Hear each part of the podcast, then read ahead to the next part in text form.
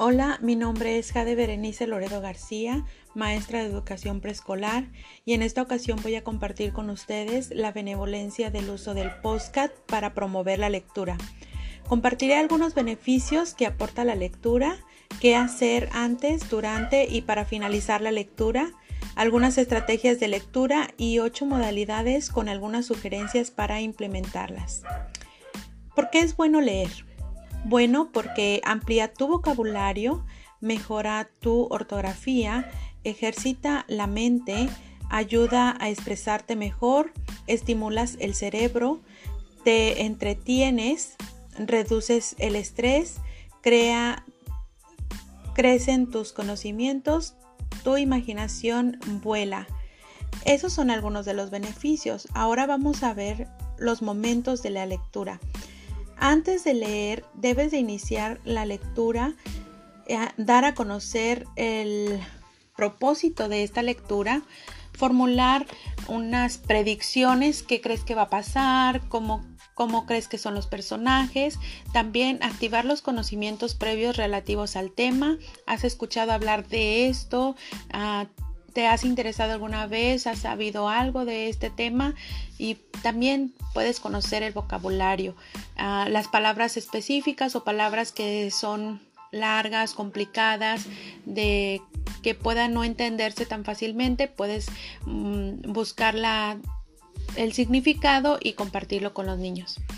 Durante la lectura, pues puedes hacer anticipaciones este, usando, cambiando el tono de voz para mm, emitir emociones, relacionar la imagen texto, mira, observa, aquí está este, la imagen y aquí dice esto. Por ejemplo, también elaborar inferencias, em, llevar a cabo la confirmación y la autocorrección y esto le facilita al niño para que vaya haciendo la comprensión lectora. Después de leer, Ahí es cuando vas a verificar la comprensión global y específica de fragmentos o temas del texto.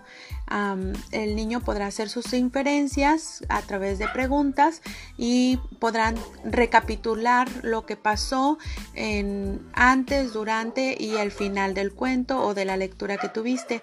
También la reconstrucción de contenidos, por ejemplo, formulación de opiniones formula su propia opinión acerca de la conducta del personaje, es un ejemplo, o también la expresión de experiencias y emociones personales.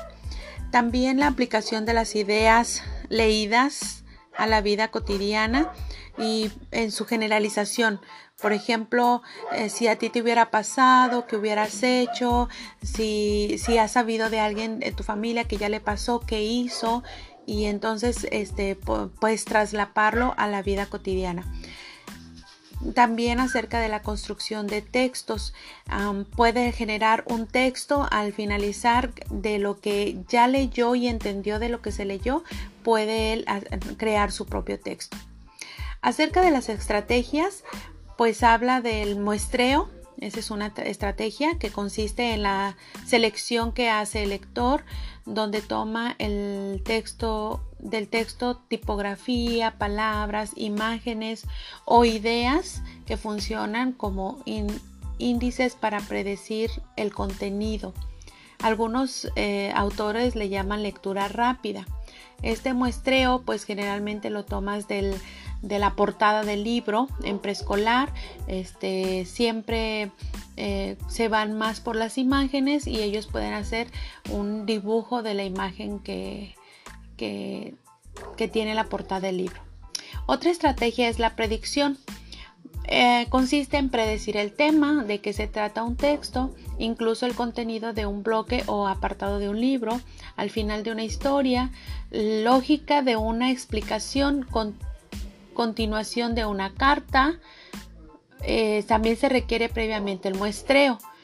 Finalmente, en la predicción, el niño lo que tiende a hacer es adelantarse al final de la historia, pero eh, con sus propias palabras o lo que él piensa que va a pasar. Y eso también nos lleva a la siguiente estrategia, que es la anticipación, que consiste en la posibilidad de descubrir a partir de la lectura de una palabra o de algunas letras o una frase, las palabras o letras que aparecen a continuación y pueden ser léxicos semánticas, o sea, un verbo, un sustantivo, un adjetivo y entonces ahí formular otras otras frases. En la confirmación y autocorrección esta estrategia consiste que al comenzar a leer un texto, el lector se pregunta lo que puede encontrar en él. A medida que avanza en la lectura, lo va confirmando o descartando, lo va modificando o rechazando la hipótesis que se formuló. También confirma si la predicción o anticipación coincide con la que aparece en el texto.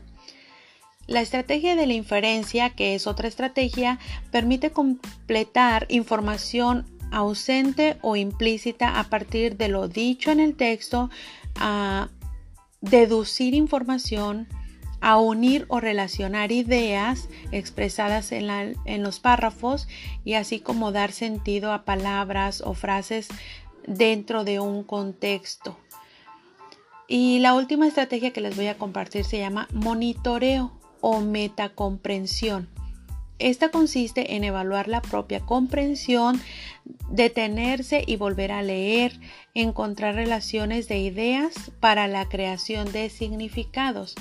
Esta metacomprensión es ya un paso más adelantado donde ya eh, la persona o el niño está comprendiendo perfectamente el texto y entonces al releerlo le puede encontrar una nueva relación a la idea, una nueva idea que no lo había pensado antes. En cuanto a las modalidades, como les comentaba, son ocho. Y también pues algunas ideas para implementarlas. Por ejemplo, la número uno, adicción de lectura, audición de lectura, Audición de lectura. Eh, uno lee y los demás escuchan. Uno es el que expone la lectura y los demás guardan silencio. La siguiente modalidad es lectura en voz alta.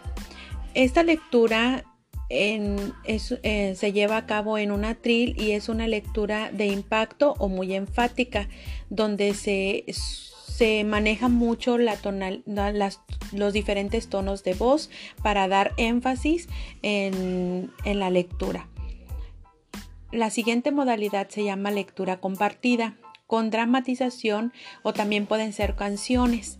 Esta lectura generalmente en preescolar se utiliza mucho y pues las canciones impactan más para el aprendizaje de nuevos conceptos. En cuanto a la lectura guiada, esta lectura puede ser plantear preguntas. Esta lectura se da a través de eh, cuestionamientos específicos para responder de acuerdo a lo que ya se leyó o a lo que se va a leer y después confirmar este, las hipótesis. También la lectura por parejas. Los niños eh, más adelantados con los que eh, presentan alguna dificultad se pueden formar parejas para que de esta manera el niño se anime a tratar de asemejarse en la lectura con su compañerito y también porque el niño que ya está adelantado va a enseñarle cómo es que se hace y, va a animarlo a, intentarlo. La lectura independiente o individual, esta se hace eh, en voz baja o en silencio. La modalidad de la lectura comentada es que al terminar cada párrafo o al finalizar de la lectura se comenta se hacen uno o dos, tres comentarios no muy extendidos para que todos puedan participar y puedan aportar sus ideas. Y finalmente la lectura de episodios. Esta se genera cuando la lectura es muy larga y se, da, y se deja la continuidad para otro momento, eh, siempre tratando de que se se quede en suspenso la lectura, en lo más interesante de la lectura, para que tengan el interés de volver a esa lectura al día siguiente. Pues muchas gracias por su atención y espero eh, sean beneficiados todos los que escuchen este podcast, así como yo lo he sido. Gracias.